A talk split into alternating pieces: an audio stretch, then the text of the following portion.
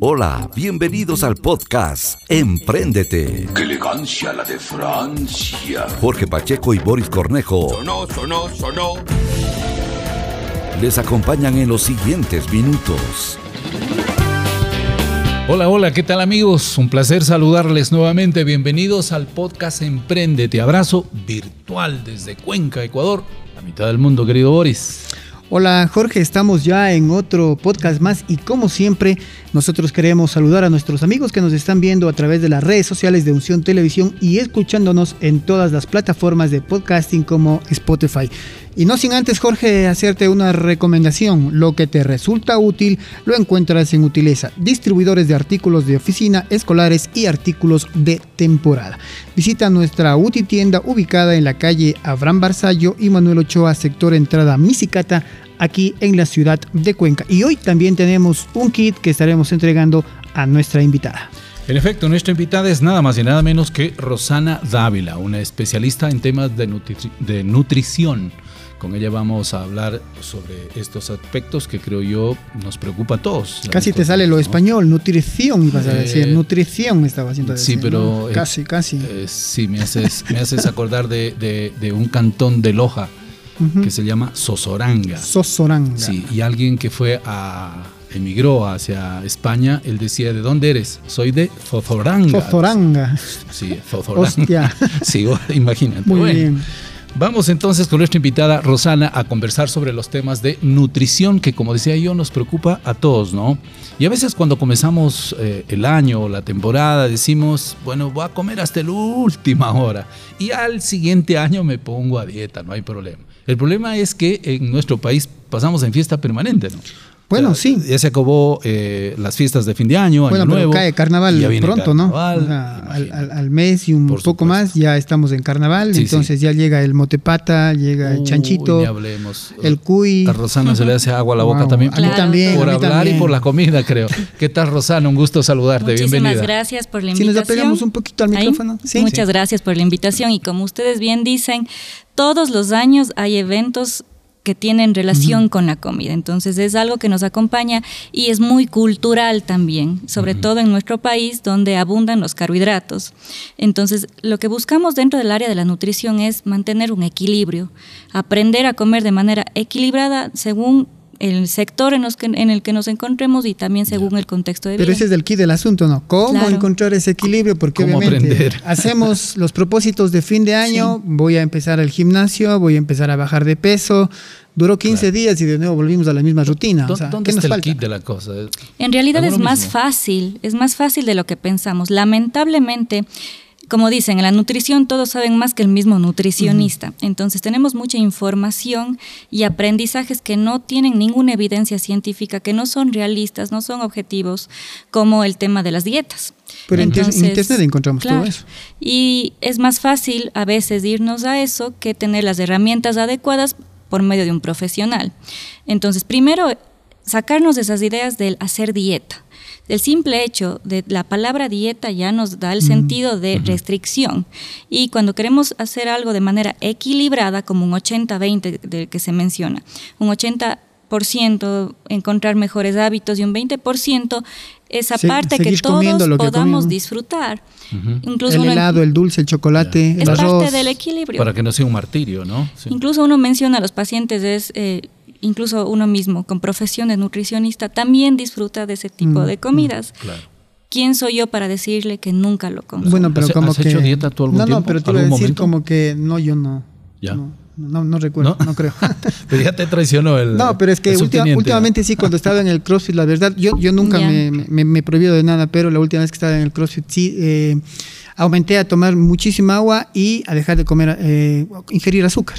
Sí, y realmente hay que decirte que los solamente con esos dos hábitos Se el cambio es espectacular. Bueno, yo lo que espectacular. entiendo es que siempre hay que bajar la dosis en azúcar y sal. ¿no? Sí, definitivamente. Son productos, sobre todo el azúcar o productos que utilizan gran cantidad de azúcar que no tienen nutrientes. Entonces, al no tener nutrientes, nuestro cuerpo no recibe eh, esa información saludable Ya. tanto a nivel celular como en las pero neuronas. ¿cómo hacer Rosana? Porque ya viene carnaval y, y sale mamita o sale la vecina y, y- y te ofrece un dulcecito de higos. A ver. Caramba. Dulce de leche. Dulce de leche, un, Wow. dulce, un dulce de durazno. que no le vas a siempre- decir que no. que todos los años puede haber. Entonces no es que va a ser la primera vez que vamos a probar. Pero puedo incluso- comerme un hito, ¿no? Claro, es parte de él, no el el- negociar el- con uno mismo. El pozuelo. Un traguito que también tiene, al ser de caña, tiene mucho azúcar. Ay, sí, lamento Ah, decirle que es- no. De- de- depende de la caña también. ¿no? Claro, no, pero igual. Hay cuatro áreas Pero, que de- ¿qué hacer todos ahí? tenemos que aprender. Ya. Poco a poco. Esto es un camino como una carrera de resistencia, no es de un día para el otro, nadie nace sabiendo.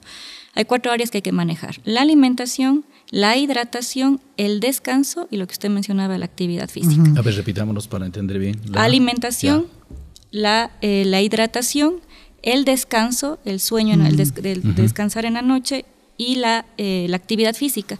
Y acuerdo. todo esto con una evidencia del por qué nos ayuda a mejorar. La alimentación sí depende mucho el ciclo de vida en que se encuentre la persona. Un niño, un adolescente. La edad, digamos, La edad, sí. Y claro, estos ciclos de vida tienen requerimientos distintos. Alguien que realiza actividad física, no es lo mismo practicar este CrossFit que practicar natación o una señora que hace bailoterapia. ¿Puedo aprovechar y hacer consulta? Claro. Eso, aproveche que es el espacio. No, no, siga así. Aprovecha que es gratis hoy. Sí, a, a- a eso iba yo, pero no, no hay que abusar tampoco. Sigamos en todo caso, Rosana, ¿no? Eso más o menos en tema de alimentación que ya podemos conversar un poco más, que es más amplio. Ya. La hidratación, siempre nos han dicho hay que tomar de 6 a 8 vasos de agua y uno es así como, bueno, así ha de ser. Pero hay que entender para qué es el beneficio. Creo que cuando las personas entendemos y comprendemos para qué nos sirve, es más fácil hacer, porque no somos robots y no podemos hacer las cosas de manera No, mecánica. no hay un número mágico, no. Porque No hay suelen número decir, mágico. toma ocho vasos, toma diez vasos, toma cinco o toma tres. ¿Ya tomaste tu vasito? Pero es que yo creo que es de acuerdo a tu cuerpo, ¿no? Sí, a es, tu metabolismo. el cálculo es 30 mililitros por kilogramo de peso. Entonces, generalmente el rango va Ya. de 6 a 8 vasos. Este cuerpito ecuatoriano, por ejemplo, que usted ya le ve, ¿cuánto sugiere? Compañero, ahí hay, que agua hacer- de- pesa usted? ahí hay que ver cuánto pesas, ¿Cuánto? cuál es tu edad, cuánto mides, y de ahí sí, compañero, yo creo que ha de ser Pero de comprarte no, un, me estás, un barril de me agua, estás compañero. escaneando ya absolutamente todo, ¿no? Teóricamente la recomendación sí son de 6 a 8 vasos y hay que entender primero los beneficios. No es solo un tema de rehidratación, cuando tenemos sed ya estamos deshidratados. También, por otro lado, transporta nutrientes de cada alimento a cada eh, órgano de nuestro cuerpo. Es el único medio para eliminar desechos, las famosas toxinas, que se generan por el estrés, el ejercicio, malos hábitos, eh, las comidas eh, altas en grasa y también lubrica articulaciones que todos utilizamos desde el hecho de caminar. No se diga la gente, las personas que realizan actividad Pero, física. Ro- Roxana, voy a, voy a parecer el chavo del 8 por la pregunta que voy a hacer, Dígame. pero ¿vasos pequeños o vasos grandes? De 250 mililitros, Ya. que es la referencia. Pero eso quería yo trasladarla a litros. Un Ya, litro, un un litro y medio, un litro de agua. de un litro, abarca de 6, los 8 vasos son 2 litros de agua. Esa es la referencia. Ocho Ya. vasos, dos litros de agua. Sí. O sea, lo recomendable es que Los durante dos el litros. día se ingiera dos litros de agua. Sí, agua, jugos, caldos, no cuenta el café, por ejemplo. Ahí me dijeron que Ya. solamente Ah, agua. No solamente el agua, la- o sea, lo también cuentan agua. las sopas, porque No, sí, en cuenta. Ecuador, por Ah, sí, ejemplo, sí. en Ecuador somos campeones para sopas, ¿no? Sí. Obviamente la sopa no falta en el almuerzo, por ejemplo, ¿no? También Y depende de la forma de preparación de la sopa, Ya. pero dentro de los líquidos sí cuenta. Cuenta, Sí, obviamente. Y de las bebidas energéticas, por ejemplo. No es lo mismo. No. Las bebidas energéticas incluso no Pero un es Gatorade, igual. por ejemplo. Eso es una bebida hidratante. Hidratante. Es diferente. Ah. El Gatorade es una bebida deportiva, hecho para un- el momento del deportista cuando Pero no es mala. no es buena. Ah, es mala. Pero para Puedes salir ya mismo y deportiva. decir una cosa. Para Ya. población deportiva. Esa El es la diferencia entonces. Es Ah, que identificamos al Gatorade o ese tipo de bebidas cuando una persona está, eh, como se dice, chuchaqui Ujú. o Ah, con ya. sed. Claro. Pero no, es bebi- no son bebidas para población general, sino para deportistas que entrenan incluso más de una hora y media de entrenamiento alta intensidad. Bueno, pero como chuchaqui prefiero esa bebida hidratante a la energ- energizante, Claro, porque hay no mucha gente que toma energizante, ¿no? Exacto. ¿Y una agüita de viejas cuenta Ta- también? claro, la horchata, La las de viejas, infusiones. para quienes no nos ubican, en el caso de Cuenca, le decimos a la agüita de viejas. Viejas. bueno, nosotros conocemos la aquí de hierbas, como horchata, ¿no? Claro. Sí, sí, horchata. Las hierbitas, agua de canela, la de manzanilla, Sí, sí. ese tipo de, de infusiones sirven. Un candelacito, pero pintado o no. No, No pintado. Depende cómo te guste. ¿no? Sí, sí, sí. No de- dentro, dentro de este contexto. Es es que ya, ya- ya viene carnaval, entonces ya estamos pensando en esa línea. ¿Hay desayunos de pronto eh, equilibrados o hay un, hay un desayuno que se puede sugerir a todos? Sí, claro. Es decir, más o menos por ahí vayan. Siempre tratar, eh, hablando en población general sana, ¿sí? que no tiene contraindicaciones o indicaciones específicas, necesita siempre que esté formado por un carbohidrato, que son, por ejemplo, arroz, papa, fideo, yuca verde, el pan, la avena. ¿sí? una proteína, que en el desayuno puede ser huevo, yogur, leche, queso. Eh, o algunas personas también, por ejemplo, comen, saben desayunar arroz con carne, arroz con seco, entonces Claro. también puede ser Más sostenido suelen más decir, ¿no? sostenido. En nuestra población pasa bastante, entonces es un tipo de desayuno medio frecuente. Una porción de grasa saludable para corazón Ya. ¿Cuál es y articulaciones. saludable? El aceite de oliva, el aceite de aguacate, frutos secos, semillas, el mismo aguacate y también una fruta. Una fruta de preferencia no en jugo, no porque sean malos. Yo creo que eso también es un tema que se ha escuchado mucho, ¿no? que los jugos son malos. El problema es, y dependiendo del contexto, al licuar pierde fibra, entonces se concentra más la cantidad de azúcar y las vitaminas son muy sensibles a destruirse Entonces, solo es- por el es momento. mejor la fruta en su estado natural, Natural, por así sí. decirlo, ¿no? Pero también dice que tiene, por Una ejemplo, la, de la- frutas la fructosa y que también tiene, azúcar. sí. Entonces, Sí, pero es un tipo de azúcar natural. Nuestro cuerpo necesita. El problema está, lo que usted decía al inicio, es el exceso. Y eso, claro, hay diferentes formas y nombres con los que se presenta el azúcar. Uno dice azúcar y las personas imaginan el azúcar claro, de mesa. relaciona con claro. claro. Pero en el equilibrio está la clave, porque nuestro sistema nervioso, nuestro músculo, nuestro hígado necesita también, que se llama glucógeno, que es un tipo de azúcar para los distintos O sea, sí podemos consumir o reemplazar el azúcar con las frutas. Por ejemplo, Claro. hay frutas que tienen mucho azúcar, como por ejemplo el mango, eh, creo que la uva. Ese es otro mito. Eh, hay frutas, por ejemplo, el mango, eh, la banana o el guineo, la uva, que tienen un 10% de azúcar extra, pero no significa que les hagan malas o que pueda ser perjudicial. Ah. A veces yo creo que dentro del área de la nutrición por desconocimiento hemos creído que eh, unas galletas integrales o una Coca-Cola Light es mejor que un guineo, que un aguacate. Mm. Y la verdad no funciona así. De, de- de hecho, sí, yo mm, ahora que estoy escuchándole, pues veo algunos mitos que, sobre todo cuando está, cuando es deportista, los escucha y las dice, y, y haz esto, haz lo otro, y a veces uno también se deja llevar y lo hace, Claro. ¿no? Pero veo que hay mitos en Ahora, realidad Sí. que es, lo- lo- es mentira. Los recursos locales, eh, Rosana, ¿se prestan para aquello? Porque también hay que, Claro. con el tema cultural, ¿no? Sí, se presta en para este ello. caso, Cuenca, una ciudad andina, eh, se presta para aquello. Sí, tenemos todos los recursos nutricionales, la naturaleza es tan sabia que todo lo que nos da es para nuestro bien y realmente tenemos acceso. El problema es que incluso, no, no, no solamente es cultural, sino que las personas somos muy monótonas en nuestra alimentación. Si hacemos una valoración, nos damos cuenta que muchas veces consumimos lo mismo. Todas las semanas y nos olvidamos de consumir otros alimentos que también pueden ser sabrosos, pueden ser muy nutritivos poco, y ¿no? variar. Pero es cultural, como dice el Jorge. Por ejemplo, en mi caso, o sea, no comer arroz un día. Todos los días, Claro. pam, pam, o sea, pam. y, y creo pam. que la mayoría de, de- de cuencanos, ¿no? Sí, O y que está bien. ecuatorianos. Entonces ahí está el tema de la educación nutricional, del decir, bueno, un día puede ser arroz, otro día puede ser verde, Plátano, plátano, claro. quinoa, Pero el mote no puede faltar. también el mote. El mote no puede faltar, pues ¿Qué- en a propósito, ¿qué propiedades tiene el mote positivas? Primero es un, es un carbohidrato que nos aporta energía, si Ya. es y tiene fibra, al- sobre todo por la cáscara. Entonces es un reemplazo con los otros carbohidratos que a nivel eh, de nuestro sistema nervioso necesita algo de glucosa, de azúcar para funcionar y necesita ¿Tú un sugieres en, en las recetas el mote o no? Sí, claro. ¿O lo quitas? No, para nada. Yo, la verdad, mi forma de trabajar no es limitar, sino es educar al paciente dependiendo su contexto y sus hábitos. Hay personas, sobre todo un adulto mayor, es bien difícil trabajar con un adulto mayor porque tiene hábitos muy implantados, no Claro. tanto como con un es- niño. Cambiarlo es bastante difícil, ¿no? Sí. Pero, ¿y el mote cómo sugieres ah, comerlo?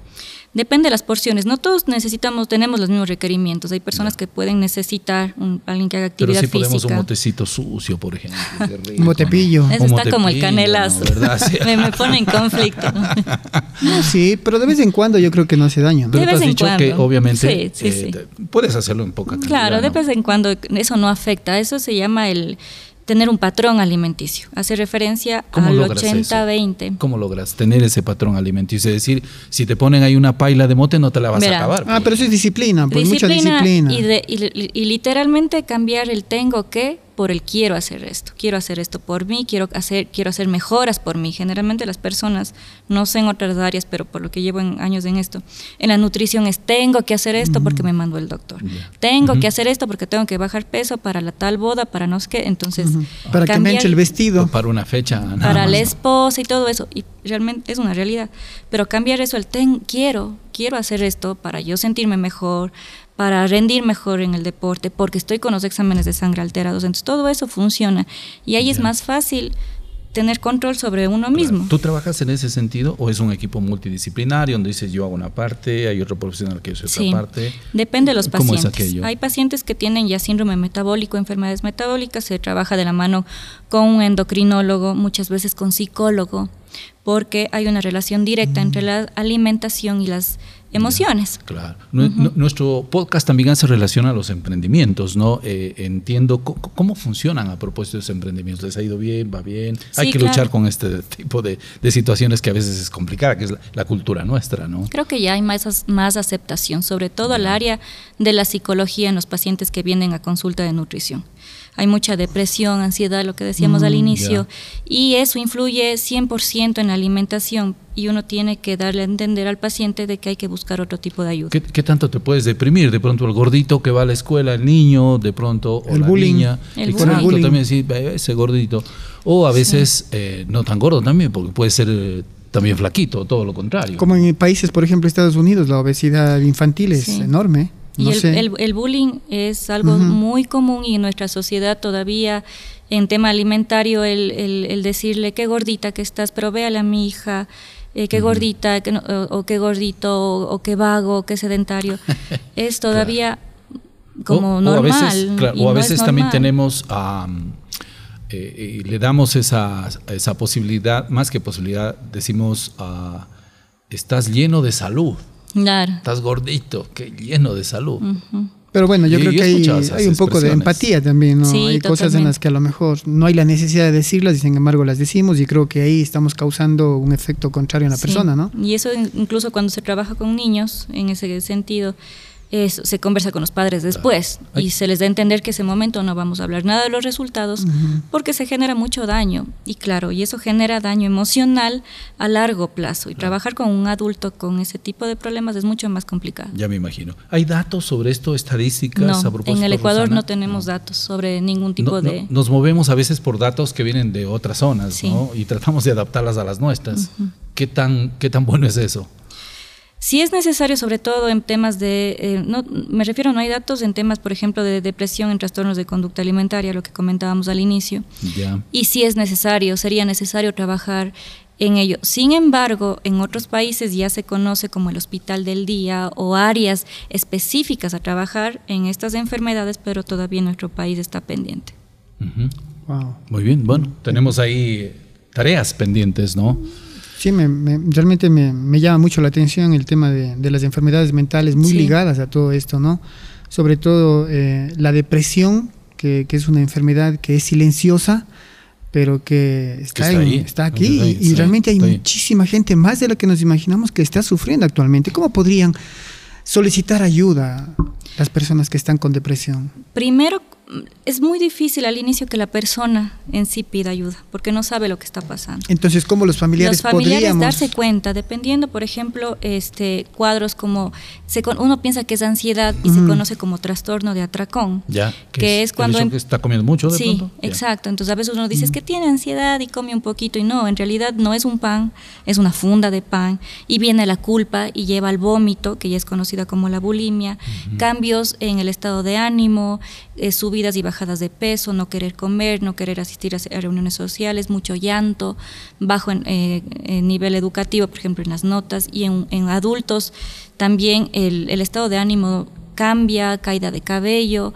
son distintos síntomas que puede presentar y claro, hay que buscar ayuda, sino que también la familia tiene que entender que es un trabajo en equipo, lo que mencionaba hace un momento, entre psicólogo, nutricionista, muchas veces con eh, el, endocrinólogo para mejorar ese ambiente hormonal y claro, el psiquiatra. El sí tiene cura, ¿no? Hay sí, cura sí, sí, tiene cura. Depende qué tan rápido se diagnostique. Mm. También eso influye mucho en el, en el periodo de recuperación. Mientras más pronto se diagnostica, más pronto es la y recuperación. si está avanzado, por ejemplo, la etapa de depresión, en donde ya no necesita estar con un psicólogo, sino con un psiquiatra que ya Sí. le medica.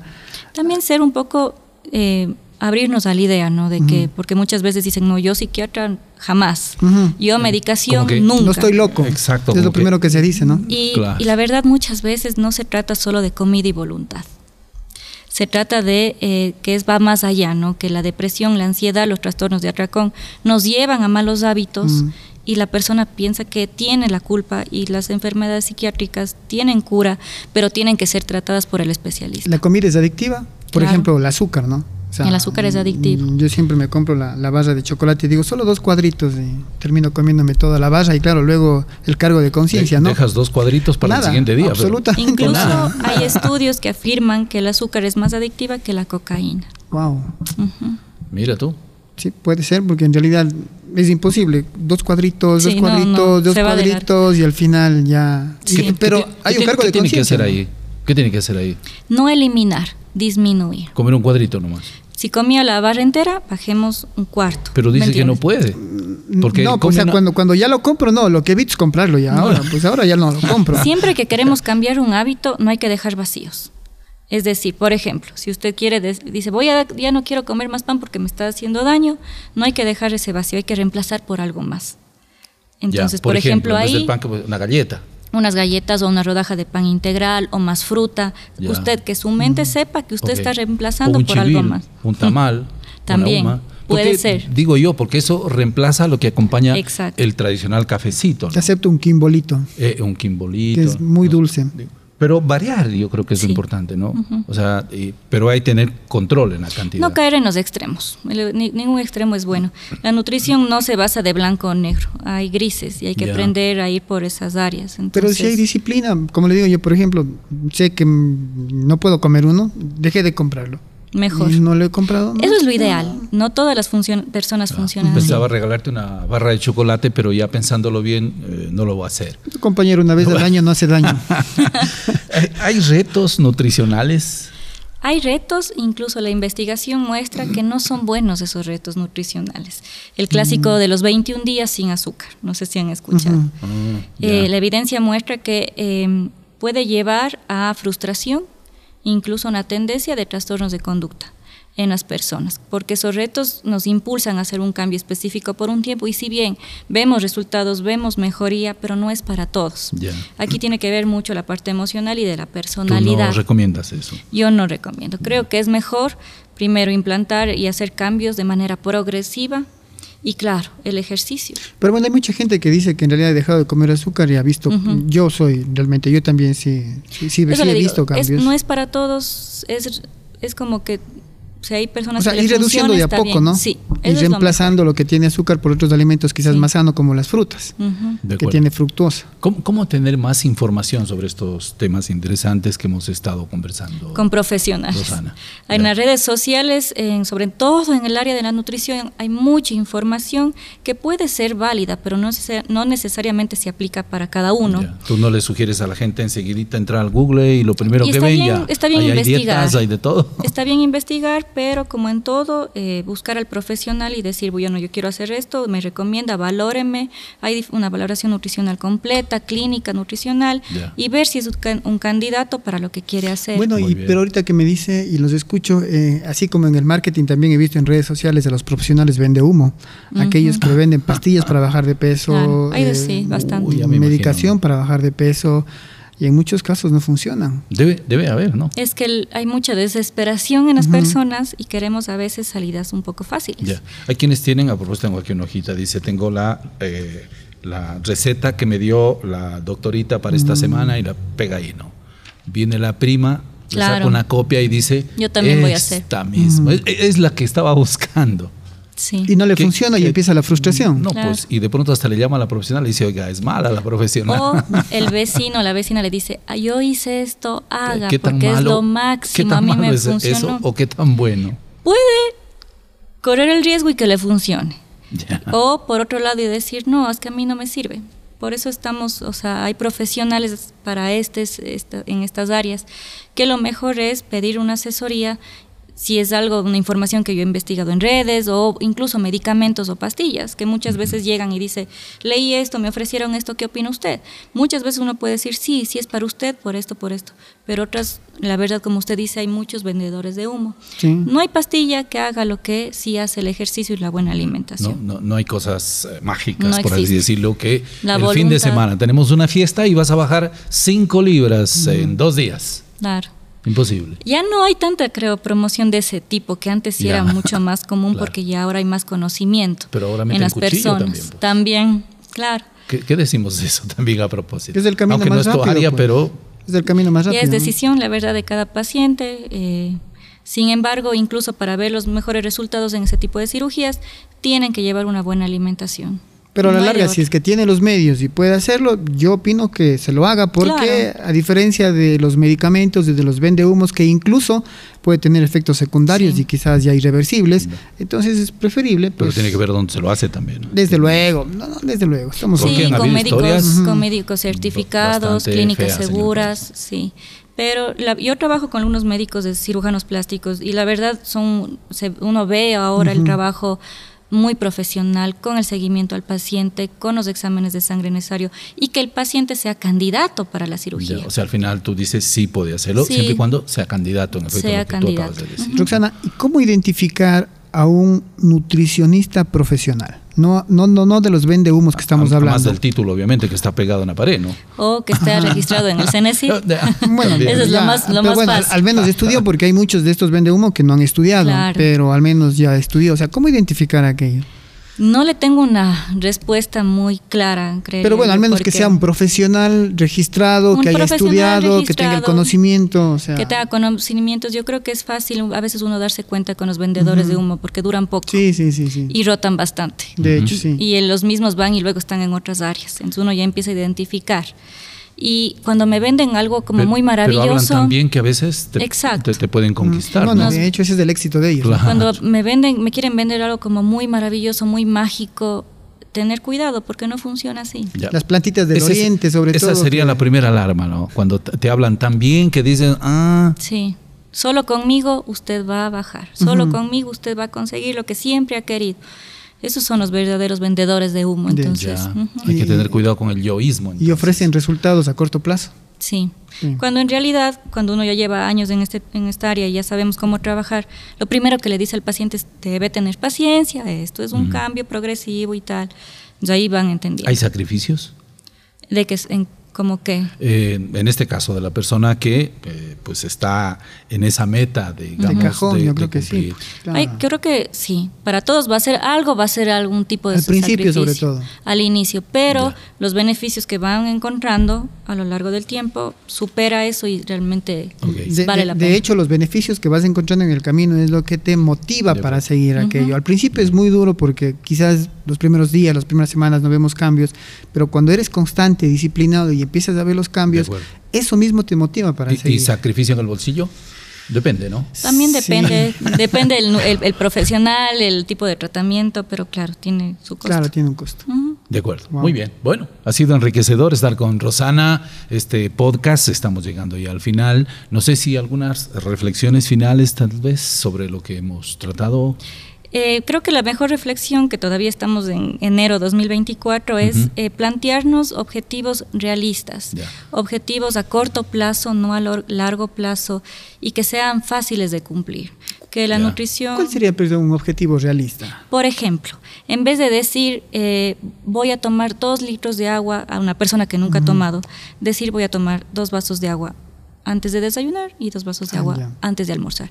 Esos son objetivos a O sea, nivel neuronal. pequeños mucho- pasitos. Sí, es mucho más realista y más fácil de cumplir. Otra, eh, personas que dicen, por ejemplo, ya no voy a consumir pan, nunca más. Ya. Una persona que le encanta el pan, el decir, bueno, si como tres o dos panes diarios, voy a bajar a uno. Ya. Y luego voy a disminuir a pan integral. Y así. Aquel Es que se come medio fácil. pollo, decir, solo voy a comer la alita.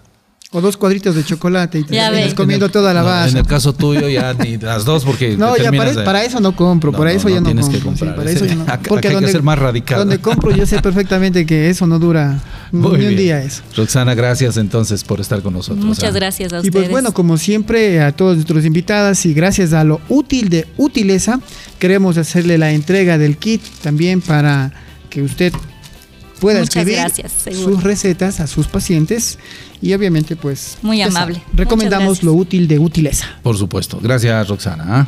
Gracias por la invitación. Muy amable. Bueno, y nos deja una recetita final, tal vez, de al- al- alguna cosa. Baje de peso, Viendo compañero. estos cuerpitos. Bueno, creo que estamos con un peso, un preso, un peso. un peso bastante, digamos, manejable. Y el ejercicio. Sí, sí, ¿Cómo ejercicio, sí, ese, por ese O sea, lado hay uno puede ser flaco, pero si no hace ejercicio igual es malo. Existe un término que dice delgado metabólicamente obeso, que son personas delgadas que pueden tener colesterol, triglicérido, glucosa, prediabetes, resistencia a la insulina. Ah. Y la única manera de contrarrestar es con actividad física. Vamos entonces ahí a la actividad física. Si es que compañero, a entrenar para la siguiente Sí, maratón sí. aquí en Cuenca. Vamos rápido, terminemos el podcast y nos vamos a hacer actividad física. Gracias Rosana por estar con nosotros. Muchas ¿no? gracias. Y a ustedes, por supuesto, por estar allá, escuchándonos y viéndonos.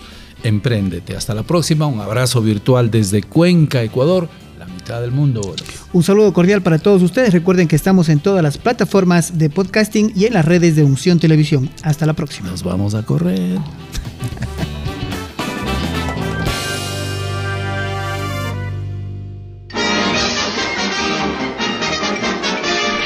Es, eso es todo, amigos. Jorge Pacheco y Boris Cornejo Será irresistible. Eres buenísima onda. se despiden hasta la próxima entrega de Empréndete.